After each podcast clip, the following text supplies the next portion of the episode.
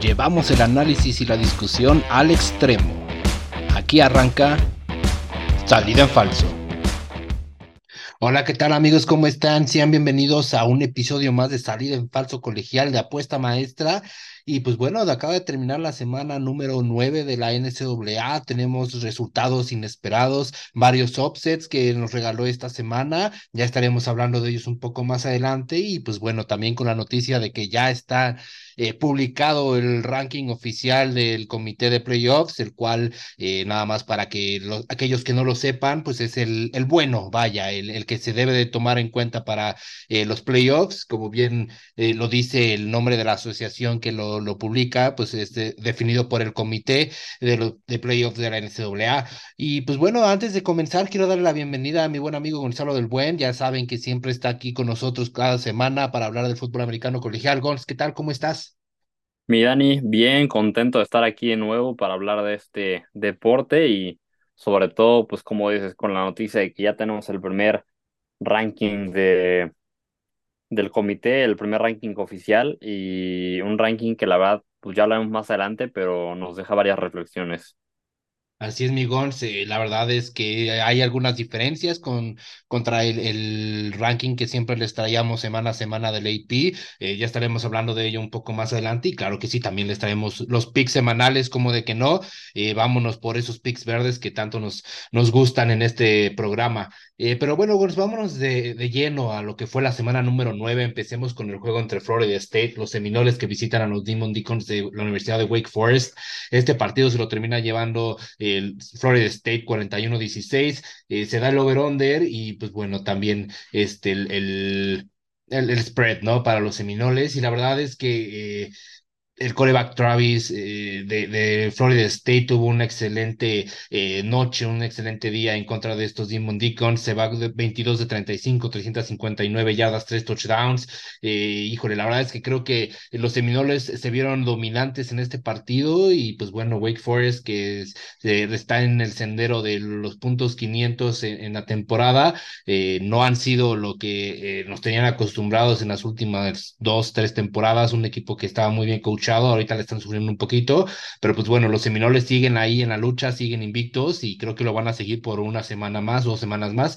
Este, ¿tú cómo lo viste, Migons? Sí, un muy buen juego de los Seminoles, justamente eh, siendo así dominantes, cubriendo, ¿no? Por ahí tuvieron unas semanas un poco inconsistentes, pero de nuevo recuperando esa, esa senda de, ser dominantes. Y yo destacaría también el partido de, Benson, el, el corredor de, de los Seminoles, que tuvo 55 yardas por tierra y touchdown, pero agrégale que además tuvo 101 yardas de, de recepciones y un, y un touchdown también de recepción. Entonces, un muy buen partido en general de los Seminoles que derrotaron un equipo de Way Forest que decíamos la semana pasada.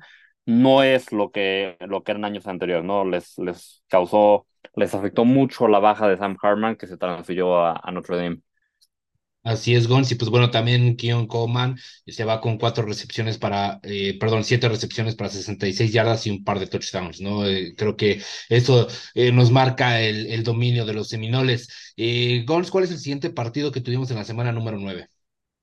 Así es, pues bueno, tuvimos el duelo entre Indiana contra Penn State, un duelo en el que se lo lleva Penn State 33-24, sin embargo pues no, no cubre Penn State, partía con favorito por 32 puntos, así que no se el spread para, en favor de los, de los Lions, sí se el over de puntos, pero bueno, ¿qué decir de este partido? La verdad es que un partido que Indiana lo plantea muy bien, no dejaron estar cómodo a, a Drew Allard, el coreback de, de los, de los Lions, si bien sí lanza para 210 yardas y tiene tres touchdowns, estuvo bajo presión, por ahí sufre una intercepción y, bueno, al final un partido que se le cierra mucho más de lo que debería haber sido a, los Nittany Lions, que pues tienen hace dos semanas una derrota contra Ohio State y ahora esta semana un partido que se les cerró mucho más de lo que debería, ¿no? Entonces, por ahí algunos toquitos rojos para los Nittany Lions, que habrá que ver cómo ajustan de cara las siguientes semanas, pero bueno, pues lo, lo, mejor que tuvo en este partido fue el papel de su receptor Lambert con 96 yardas y un touchdown. Así es, Gonz, también destacar la defensiva de Indiana que estuvo presionando a, a, a todo el, el, partido y lo, lo, capturaron tres veces atrás de la línea de scrimmage y pues bueno, creo que esa presión se vio eh, reflejada en el, en el marcador y, y, en lo complicado que se, se le puso el juego para los Nittany Lions. Eh, Gols, vámonos con el primer offset de la semana y yo creo que el offset más eh, importante que tuvimos eh, en esta semana número 9, eh, los Sooners visitando a los Jayhawks de Kansas, se lo termina llevando Kansas 38-33 con una carrera en el último los últimos minutos del, del, último cuarto para cerrar el partido. Los Jayhawks terminan ganándolo, eh, dándole el upset a estos Sooners.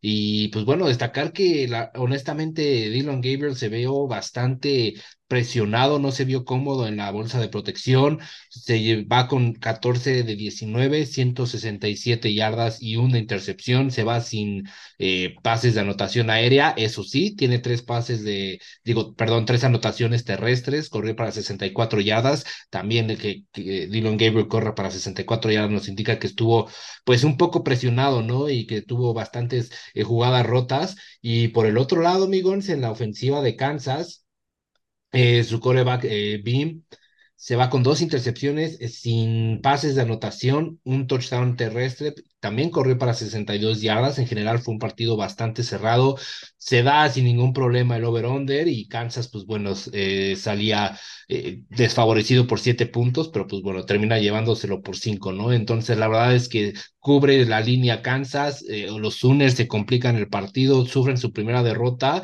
y creo que es una derrota que les duele bastante, pierden de invicto Guns y pues a ver si no se les complica el panorama para los playoffs. Sí, la verdad es que un duelo muy difícil para los Sooners. Eh, la defensiva que ya la semana, bueno, que ya desde la semana pasada contra UCF nos había dejado un par de dudas, que fue el talón de Aquiles de este equipo la temporada pasada, parecía que esta temporada la habían arreglado.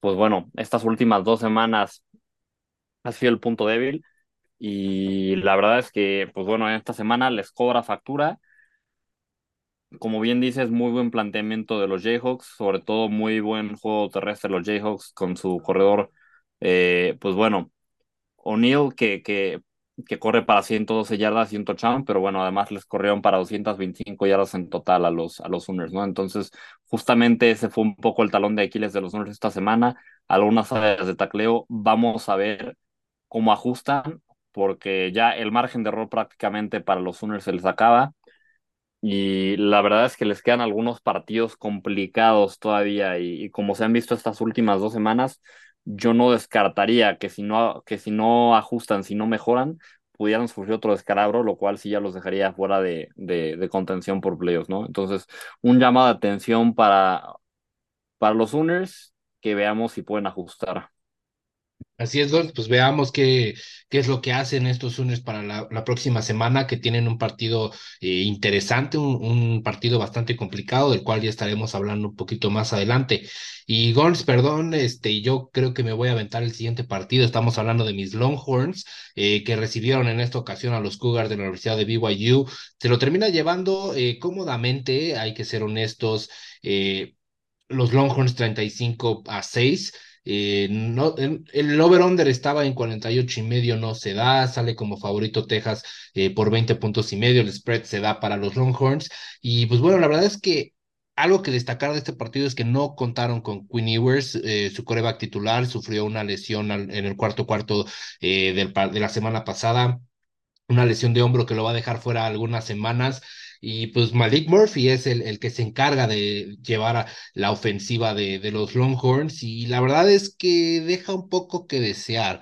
Eh, tuvimos ahí varios eh, destellos de al, algunas jugadas importantes que Malik Murphy pudo concretar, pero en su gran mayoría vimos pases que estaban un poco atrasados, que no, no tenían el, la precisión que debieron de haber tenido. Eh, la presencia en la bolsa de protección para Murphy también eh, pues eh, se le complica un poco, ahí sufre una intercepción, también tuvimos un par de fumbles en el partido y pues bueno, termina llevándoselo los Longhorns, pero pues Murphy, sus estadísticas pues un poco pobres, 16 de 25, 170 yardas, dos touchdowns y la intercepción que les menciono, pero hay que mencionar que el juego terrestre de los Longhorns sigue siendo imparable, sigue siendo de mucho poder con Jonathan Brooks, CJ Baxter y, su corredor Blue. En esta ocasión, Jonathan Brooks se va con una anotación, 16 acarreos y 98 yardas. Eh, CJ Baxter estuvo un poquito menos involucrado en este partido con 9 acarreos y 22 yardas, sin anotación, pero bueno, al final creo que es importante que los Longhorns puedan recaer en, en su juego terrestre cuando sea necesario,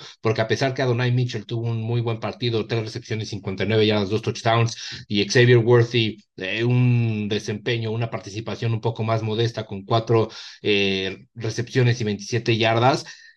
Si el coreback no lanza los pases como debe de lanzarlos, y no los coloca donde los tiene que colocar, pues bueno, el, cuerpo de receptores se va a ver un poco mermado en estas estadísticas y el juego eh, terrestre va a tomar mucha más importancia. Afortunadamente es un, una unidad fuerte para los Longhorns. Y defensivamente hablando, amigos, ya rapidísimo para terminar, la defensiva se vio bien dentro de lo que cabe, solamente permitieron seis puntos, dos eh, goles de campo, no, permitieron touchdowns, eh, pero sí me preocupa un poco la falta de tacleo y un poco el, perímetro que se perdía en las trayectorias eh, medianas y largas, sobre todo cuando estaban jugando en cover cero, ¿no? En, o en personal.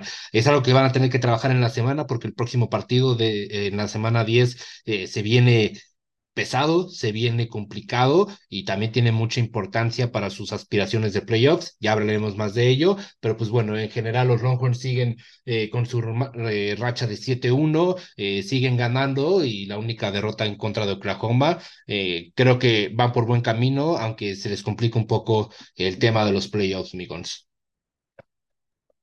Sí, bueno, a ver, se les complica más que nada por lo que veremos más adelante en los rankings del tema de los playoffs a mí lo que me preocupa de los Longhorns es justamente Malik Murphy. Creo que van a necesitar que haga más con su brazo en las próximas semanas. Obviamente, por suerte para los Longhorns, tienen un, equipo que está construido para poder ganar a pesar de, de, de, del coreback, ¿no? Como bien lo dices, con ese juego terrestre tan potente y también con esa línea ofensiva muy fuerte, que son dos dos áreas, yo diría, en las que es más fácil ser consistente semana a semana que quizás en, en el juego aéreo, ¿no? Entonces, esa es la, la fortuna que tienen los, la, bueno, la fortuna y fortaleza que tienen los Longhorns, que, que, que, tienen un, áreas en las que es más, fácil ser consistente semana a semana, pero sí va a ser importante que Malik Murphy mejore.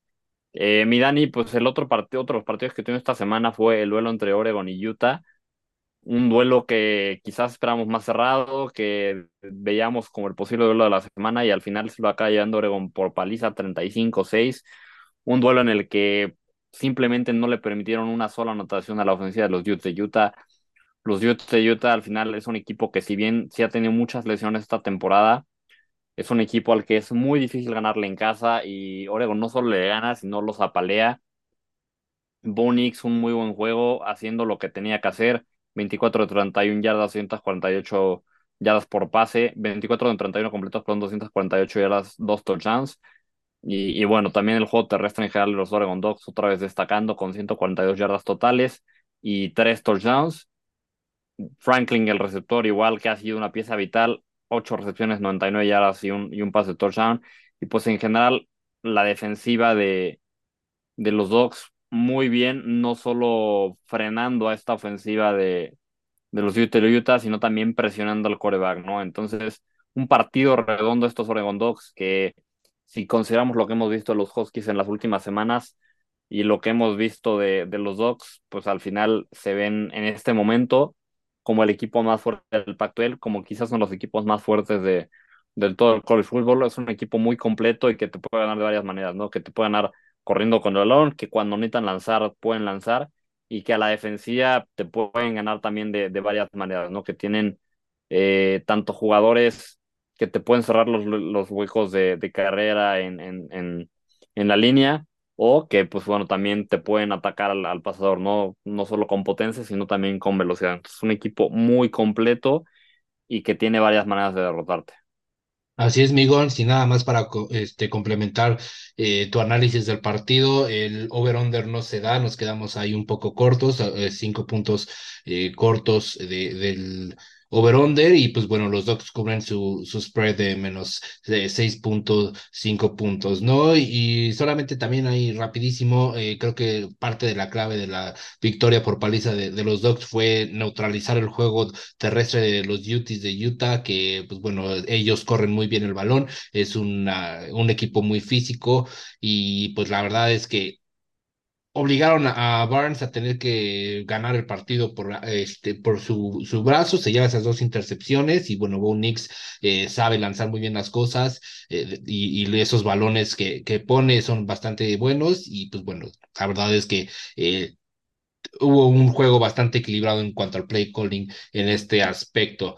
Eh, es un partido en el cual no nos vamos a detener mucho. Los Bulldogs de Georgia visitaron a los Gators de la Universidad de Florida. La verdad es que nadie le avisó a los Gators que ya estaban jugando eh, el sábado. El marcador es un poco engañoso, 43-20 se lo llevan los Bulldogs, pero la verdad es que fuera de esa primera serie ofensiva eh, de los Gators, eh, en el primer cuarto no hicieron absolutamente nada hasta el último y realmente pues esos 13 puntos pues ya fueron más de, por la honra que cualquier otra cosa, ¿no? También los Bulldogs ya habían aflojado un poquito en la defensiva, eh, se da sin ningún problema el, el, over-under y, el, y, los Bulldogs cubren con su spread, ¿no? Este Carson Beck se va con 315 yardas y dos touchdowns y el, este, su receptor eh, McConkey 135 yardas, un touchdown y cabe mencionar que Brock Powers por lesión no jugó este partido y la verdad es que no se notó su ausencia. Los Bulldogs fueron dominantes. Esperemos que mantengan el dominio y que no nos recaigan como eh, sucedió hace unas dos, tres semanas que tuvieron un juego igual dominante, pero que los juegos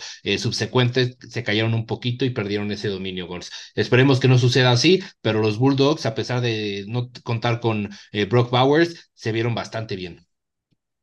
Sí, digo, prácticamente lo ha dicho todo. Yo justamente únicamente reafirmaría lo de que hicieron estos sin Brock Bowers y además de, de McConkley destacaría también el papel de Dominic Lovett, eh, este receptor que puede alinearse en el slot y, y, que también tuvo 83 yardas en cuatro recepciones, que puede ser otra arma que está surgiendo ahí de manera interesante para los Bulldogs.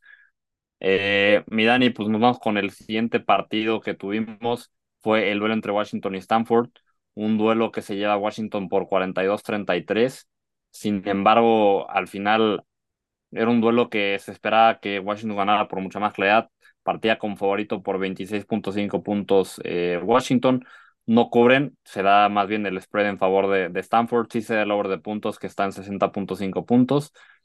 Pero de este partido, decir que al final es preocupante lo que hemos visto en las últimas dos semanas de los Huskies. Empezaron la temporada de manera muy dominante sin embargo, después de esa victoria ante Oregon, las últimas semanas se han caído un poco. La semana pasada entraron de un pick six de su defensiva para ganar el partido. Esta semana le permite a un equipo de Stanford que está muy venido a menos 33 puntos. Sobre todo lo preocupante es que permitieron 499 yardas totales y 37 yardas por aire, ¿no? Entonces preocupa un poco el, el perímetro de, de, de los Huskies en este partido. Y bueno, también preocupa la ofensiva que, que su juego terrestre, pues bueno, solo, solo se pudo por ahí meter 91 yardas. Eso sí, el juego aéreo de los Huskies pues fue, fue clave, ¿no? Y se mantuvo de alguna manera intacto con 369 yardas y cuatro touchdowns para Michael Pinney Jr., eso sí, con intercepción. Pero sí es un poquito preocupante, ¿no? Porque al final lo, eh, Washington, perdón, eh, Stanford logró presionar un poco a Michael Pickens Jr., lograron meterle bastantes yardas a, a, los Huskies y sobre todo más Stanford en realidad tuvo más yardas totales que los Huskies. Entonces, dos semanas preocupantes. Vamos a ver si Washington puede ajustar de cara a lo que resta de la temporada. Tienen el talento para hacerlo, pero por ahí se les vienen algunos juegos eh, todavía complicados a los Huskies que si se confían, pues bueno, por ahí pueden sufrir algún descalabro, ¿no? Así es, Gon, se encienden las alarmas en Washington por esa defensiva que está permitiendo muchos puntos a equipos que realmente no deberían de colocarlos en, el, en la pizarra y tantas yardas totales también, eh, pues es preocupante. Esperemos que puedan ajustar esos temas defensivos y, también en cuanto a la ofensiva, que eh, esa línea pueda retomar el buen desempeño que eh, estábamos viendo al principio de temporada para darle buen tiempo a Penix Jr. y evitar ese, esos errores eh, y esos turnovers y abrir los huecos para que su juego terrestre pueda generar más. Eh, Gordon, rapidísimo, el último partido de esta semana número 9. Eh, los Buckeyes visitan a los Badgers de la Universidad de Wisconsin, una universidad de, de, Wisconsin, un equipo que está bien coachado, que siempre es un rival difícil. Eh, y pues bueno, se le complicó un poquito aquí a, los Buckeyes, se lo terminan llevando 24-10, eh, no se cubre la línea de, del over-under eh, y Wisconsin cubre su, spread apenas por punto cinco puntos, eh, estaba la línea en más 14 y medio. Y pues bueno, ¿qué te puedo decir? La verdad es que Kyle McCord se va con dos touchdowns, dos intercepciones, 226 yardas, 17 pases completos, números modestos. Eh, Marvin Harrison Jr., eso sí, en solamente seis recepciones eh, se mete en el bolsillo 123 yardas, dos touchdowns. Lo buscaron en CBS y, y pues bueno, la verdad es que Ohio State, a pesar de que se le complica este partido un poco, no me preocupa tanto porque los Bayers son eh, un equipo bien coachado, es un, un, equipo que puede causarte dolores de cabeza y aún así lograron sacar el partido, los contuvieron hasta eso bastante bien, los 10 puntos permitidos fue en el segundo y tercer cuarto y pues bueno, la constancia de, de meter puntos en, en, los cuatro cuartos para los, este, los Buckeyes creo que fue bastante importante, Gonz. Sí, como dices, eh, Wisconsin es un equipo eh, bien coachado, es un equipo con talento. Entonces, no, no desprecio nada esta victoria de Ohio State, aunque no cubren. Y yo diría que este es un equipo de Ohio State diferente al que les hemos visto en los últimos años. ¿no? Estábamos acostumbrados a un Ohio State más bien recargado sobre su ofensiva, con grandes corebacks, como fue Dwayne Haskins, después Justin Fields, después CJ Stroud. Y bueno, ahora con Kyle McCord, a ver, no es un mal coreback, pero no está al mismo nivel que nos tenían acostumbrados antes. Entonces es un equipo de Ohio State que tiene un coreback que está mejorando semana a semana, pero que sí, al final sigue siendo inexperimentado, pero es un equipo mucho más fuerte y que se recarga mucho, más en su defensiva. No es la mejor defensiva en cuanto a yardas permitidas por jugadas, la segunda mejor en cuanto a puntos por partido, así que una defensiva muy sólida que te quita las jugadas grandes. Y, bueno, una ofensiva que además semana a semana está mejorando en el juego de tierra, sobre todo esta semana con el regreso de Travion Henderson, que tuvo 162 yardas y un touchdown, pues se le vio bastante mejor en ese juego de tierra, ¿no? Entonces, un equipo de High State que me parece este, pues este plano, este, estos, este, este esquema que tienen, eh, les puede traer más éxito de lo que les trajo el, los esquemas que tienen las temporadas anteriores, donde se recargan mucho más sobre, sobre, sobre su ofensiva. Así es, mi Gons, y pues bueno, la verdad es que eh, como bien mencionas, a lo mejor no es el equipo de Buckeyes que era tan dominante y tan explosivo como al principio de la temporada, pero lo importante es que siguen invictos y que siguen sacando los partidos y contra equipos que, pues bueno, tienen el mérito de, de considerarse eh, partidos complicados. Eh, y pues bueno, con eso termina la semana número 9. Vamos a avanzar con lo que esperamos y nuestros pronósticos para la semana número 10. Y me permito comenzar con el juego de Texas recibiendo a Kansas State. Este partido es de conferencia. Eh, la verdad es que va a ser un partido bastante complicado para los Longhorns, sobre todo porque no cuentan con Quinn Ewers, como lo mencionábamos al principio del programa en la semana número 9. Eh, sufrió una lesión y queda fuera por varias semanas y Malik Murphy tiene que tomar eh, las riendas de, esta, de este equipo y pues bueno, la verdad es que se enfrentan a la defensiva número 14 en cuanto a puntos, que solamente permite eh, 16 puntos por partido. La verdad es que es un equipo de Kansas State que es bastante eh, bueno, que está muy bien coachado, tiene talento en ambos lados del balón. Y en su último enfrentamiento, Gons, la verdad es que está un poco engañoso porque se lo lleva el año pasado los Longhorns 34-27. Eh, y este año se espera que sea mucho más cerrado, sobre todo por la ausencia de Queen Ewers, ¿no? Entonces, este partido va a tener eh, implicación en, en cuanto a, las esperanzas o a las aspiraciones que tenga Texas de llegar a la eh, final de, del Big 12, y pues también eso implica eh, pues poder llegar a los playoffs, ¿no? Digo, hablaremos un poco más adelante de los rankings, dependen de también otros resultados, pero los Longhorns ya no tienen eh, campo de maniobra, tienen que ganar todos sus partidos y llegar a la final de conferencia y ganarla si es que quieren eh, llegar a los playoffs. Salen como favoritos, perdón, rapidísimo, eh, por cuatro puntos y la línea del over-under salen 50 puntos y medio. Sí, va a ser un, un, duelo vital para los Longhorns, tienen que ganarlo sí o sí. Kansas State es un equipo bastante bueno me bueno, me preocupa un poco que Malik Murphy por ahí no salga en un buen día y les pueda costar el partido a los, a los Longhorns. Sin embargo, pues no, creo que esta semana, igual que la pasada, van a recargarse mucho más sobre el juego terrestre y, y, y sí van a salirse con la victoria, aunque es un, es un, un, un juego de trampa. Entonces, vamos a ver qué sucede en este partido. Desafortunadamente para ellos, pues no cuentan con Queen Afortunadamente para los Longhorns es un equipo que está, como decía hace rato, construido para poder ganar a pesar del jugador que tengan en la, en la posición de coreback, ¿no? Eh, nos vamos con el siguiente partido esta semana, Ohio State and Rogers, un equipo de Ohio State que se ha visto muy bien defensivamente. Se enfrenta a un equipo de Rogers que sí traen un récord de, de seis ganados y, y dos perdidos. Sin embargo, no es un equipo muy peligroso este, este Rogers. Parte como favorito Ohio State por 18.5 puntos. El over-under de puntos está en 42.5.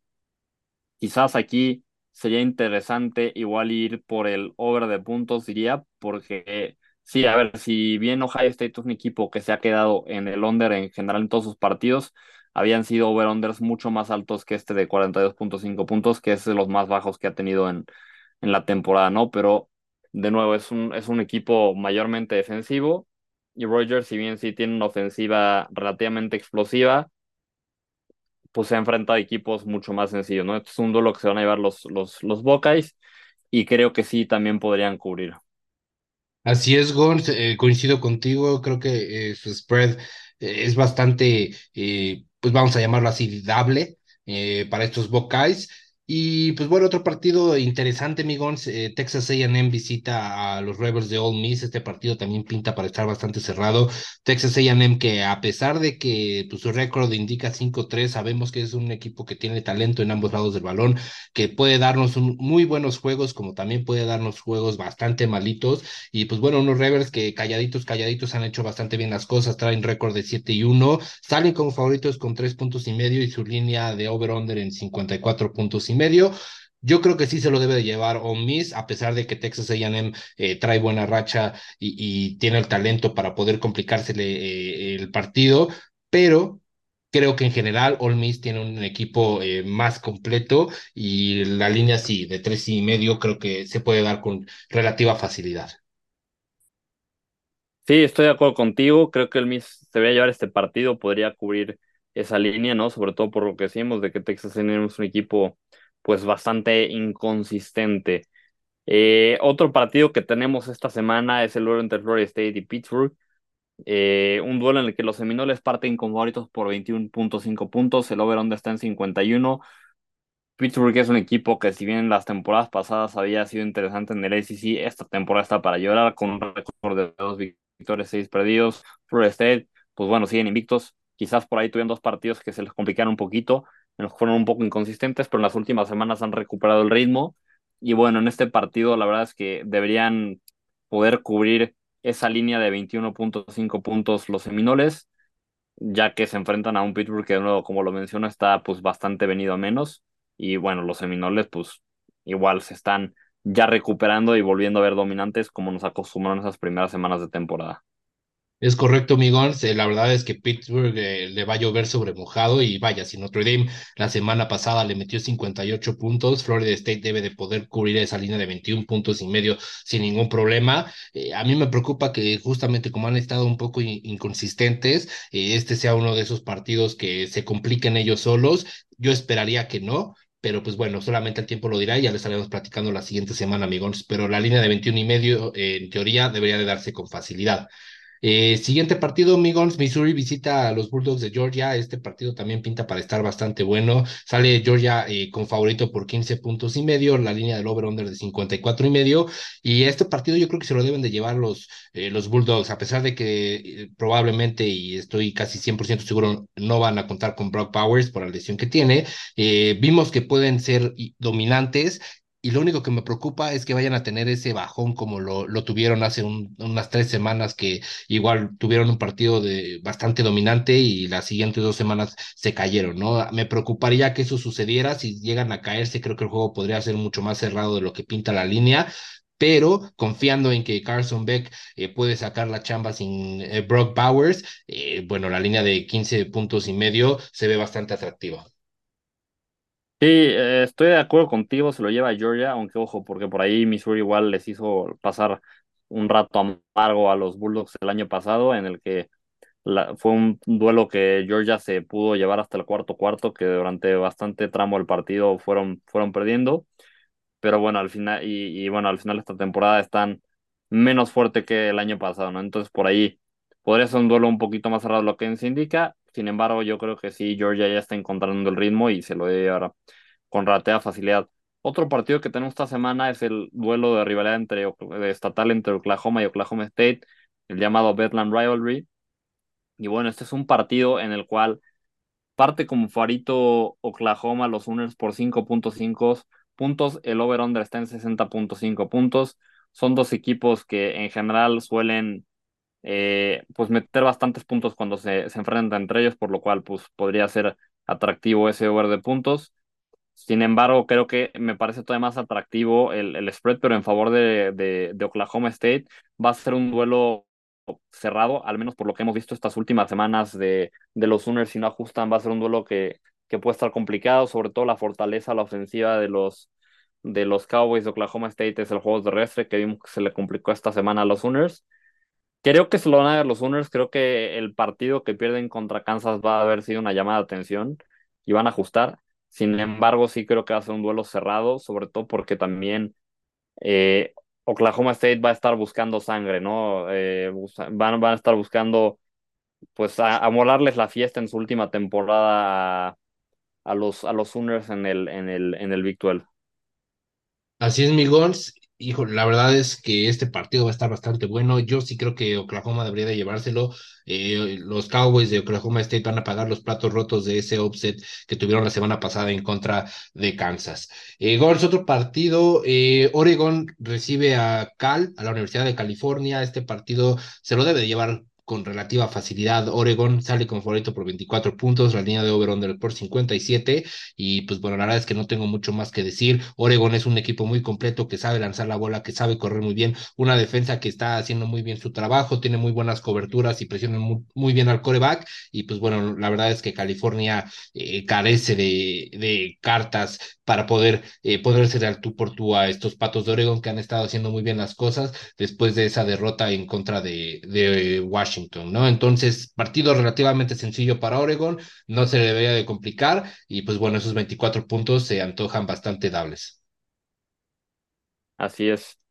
Eh, pues el siguiente partido que tenemos es, eh, bueno, este yo coincido contigo, creo que no tengo nada más que agregar, se lo lleva Oregon y, y creo que puede darse esa línea. El siguiente partido que tenemos es Michigan contra Purdue, Eh, un duelo que Michigan parte como favorito por 32.5 puntos, eh, el over-under está en 50.5 puntos.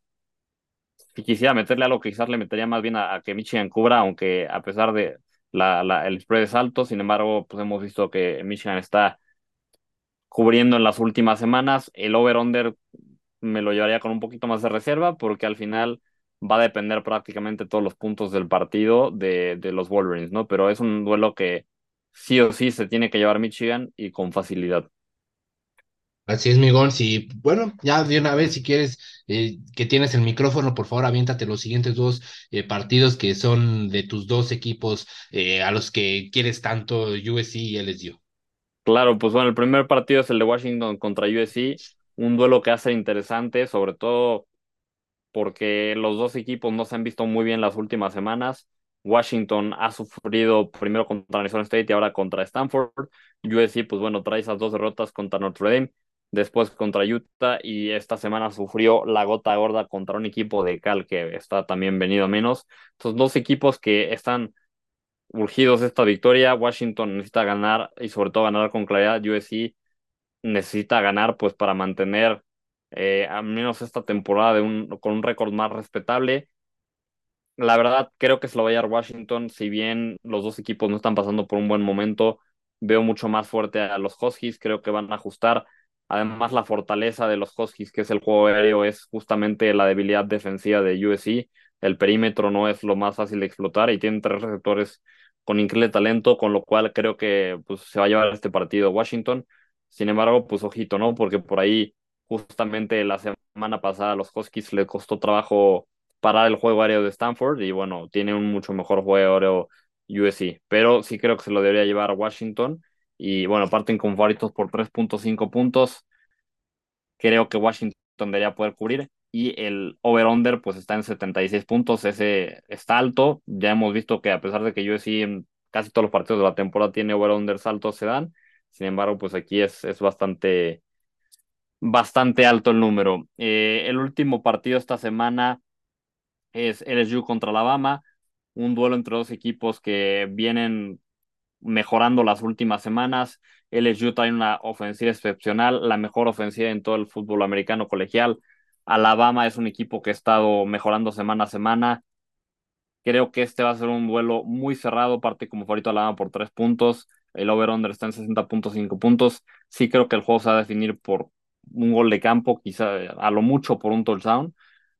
Eh, es un duelo en el que posiblemente pondría a Alabama en offset alert. ¿Por qué? Porque LSU tiene una ofensiva muy, muy explosiva y la defensiva de Alabama no estoy seguro que pueda tener lo suficiente a esta ofensiva de los LSU Tigers. Y a pesar de que la defensiva de LSU está bastante mal, la ofensiva de Alabama este año no está lo suficientemente fuerte como otros años, con lo cual quizás los LSU Tigers sí puedan tener los suficientes stops para darle a su ofensiva la oportunidad de ganarles el partido.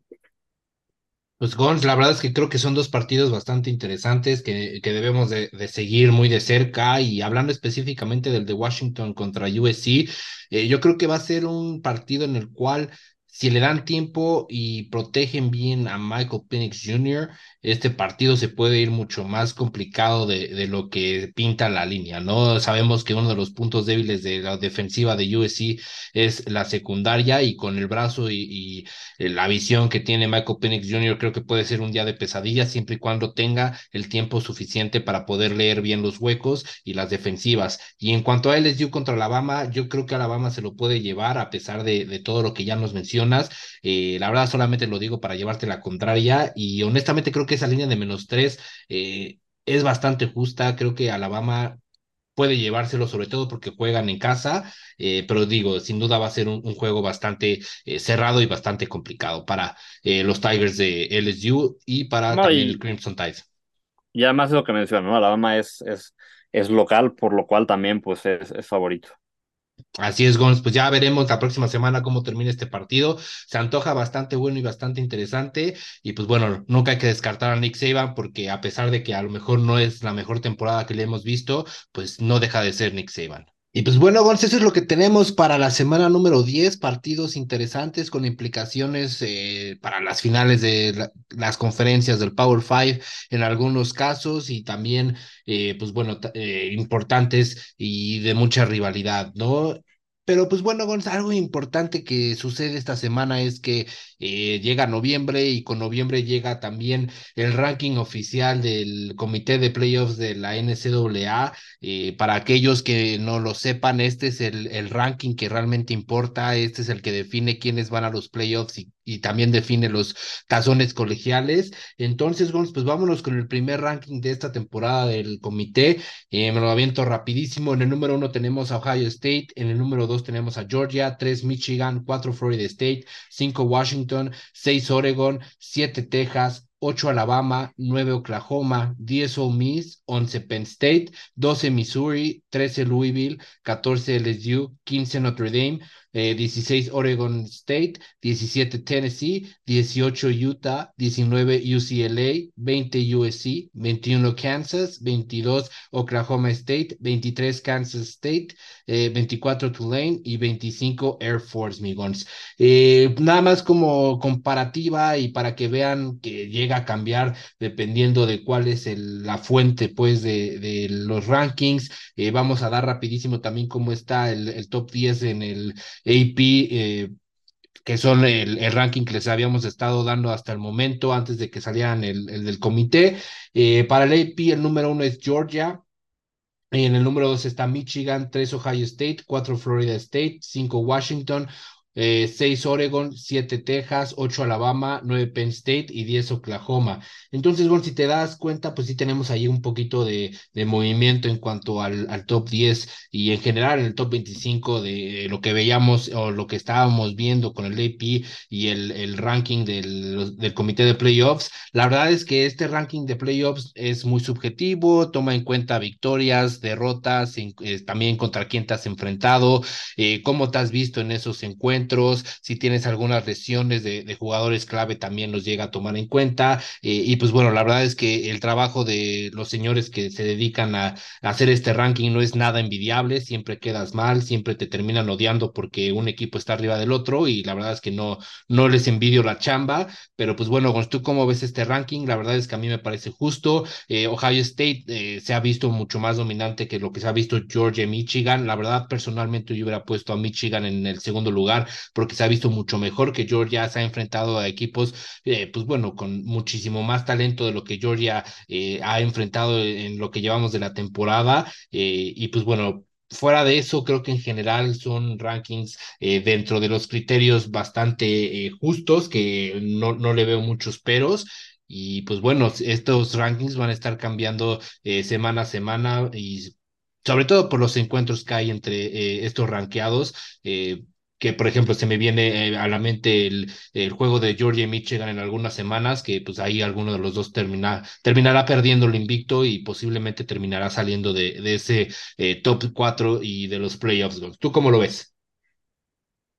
Sí, a ver, lo veo justo, ¿no? Creo que al final aquí lo que estamos viendo es que el comité eh, valora el currículum de Ohio State, ¿no? Que tiene quizás hasta ahora el mejor currículum dos victorias contra equipos rankeados en el top 25, una ante Notre Dame y otra ante Penn State. Eh, por ahí lo único que igual te acuerdo contigo, no me parece tanto, yo hubiera puesto a Michigan en el 2, simplemente porque ha sido un equipo más dominante y más consistente Michigan, Georgia ha fallado un poquito.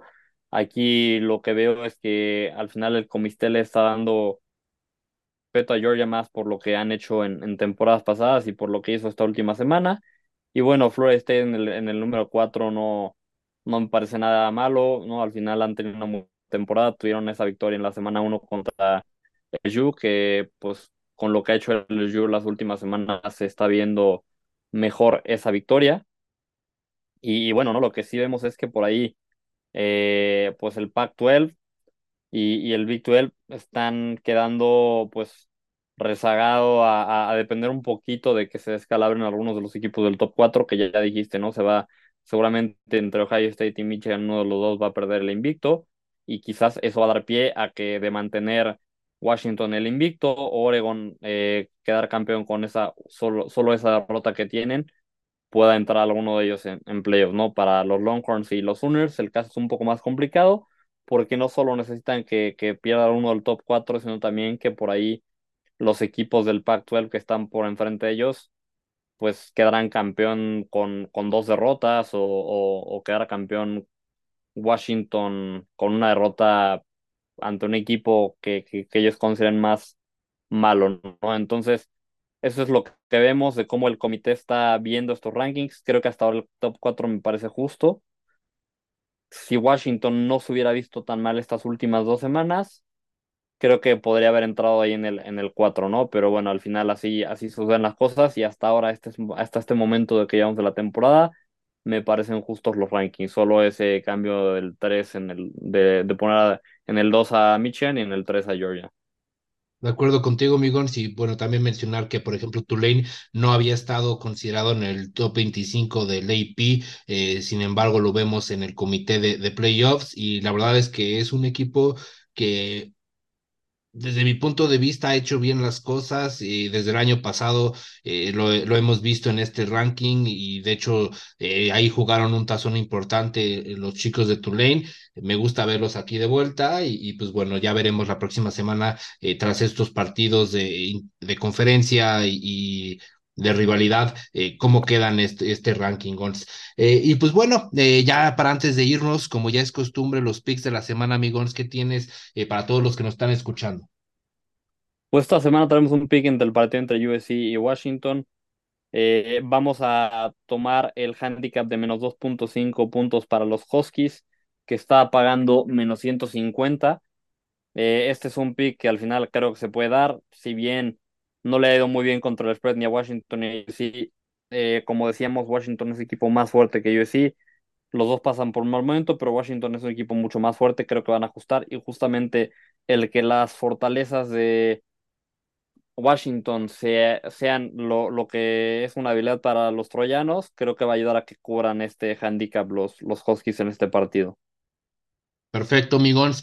Y por mi lado, eh, yo traigo el eh, handicap para los eh, Fighting Irish de la Universidad de Notre Dame. La línea sale en tres puntos, pero yo le estoy comprando un medio puntito porque este partido puede complicárselo un poquito a los Fighting Irish y, y, terminar llevándoselo por un gol de campo. Y pues la verdad es que los Fighting Irish han cubierto muy bien su línea, de los últimos 10 partidos han cubierto 8, eh, mientras que eh, los Tigers de Clemson la verdad es que no les va muy bien contra el spread, eh, han perdido 7 de sus últimos 10 y honestamente creo que Notre Dame es un mejor equipo, vaya, en general es un equipo más completo en cuanto a ofensiva, es la número 12 de la nación, promediando 38 puntos y se enfrentan a una defensiva que no es tan mala, pero pues bueno, es mucho menor eh, o más mala de, lo que eh, podríamos decir de, la ofensiva de, de, Notre Dame. Se enfrentan a la defensiva 39 que permite 21 puntos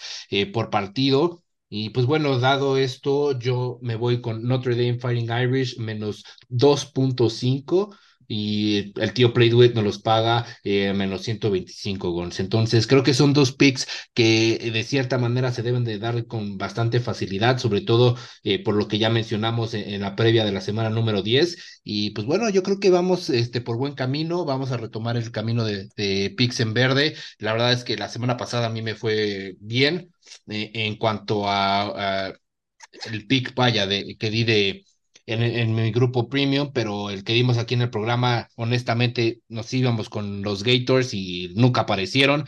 Entonces, vamos por esos picks en verde, amigos. Eh, creo que estos dos picks que estamos dando en la semana son bastante seguros y estaremos hablando la siguiente semana eh, de dos picks en verde eh, que le estaremos cobrando a nuestro tío Play Do It Gons. Y pues bueno, esto sería todo, gente, pues lo que tenemos para esta semana. Gons, ¿cómo te encuentran en redes sociales? A me pueden encontrar como GonsDB21 y bueno, pues siempre un gusto compartir este espacio contigo, mi Dani. No, al contrario, muchísimas gracias por siempre estar, mi Gons. La verdad es que no hay nada mejor que estar platicando del fútbol americano colegial, porque si la NFL es apasionante, la NCAA es el triple de apasionante de lo que vemos en el profesional. Y pues bueno, siempre platicar de esto con un hermano como, como lo que tú eres, este Migón, siempre es un gustazo. A mí me encuentran como arroba el coach Parra, ya saben que ahí estamos hablando de NFL, estamos hablando de NCAA, el fantasy, también damos ahí las apuestas. Y pues bueno, banda, pues esto sería todo, nos vemos y nos escuchamos, hasta la próxima.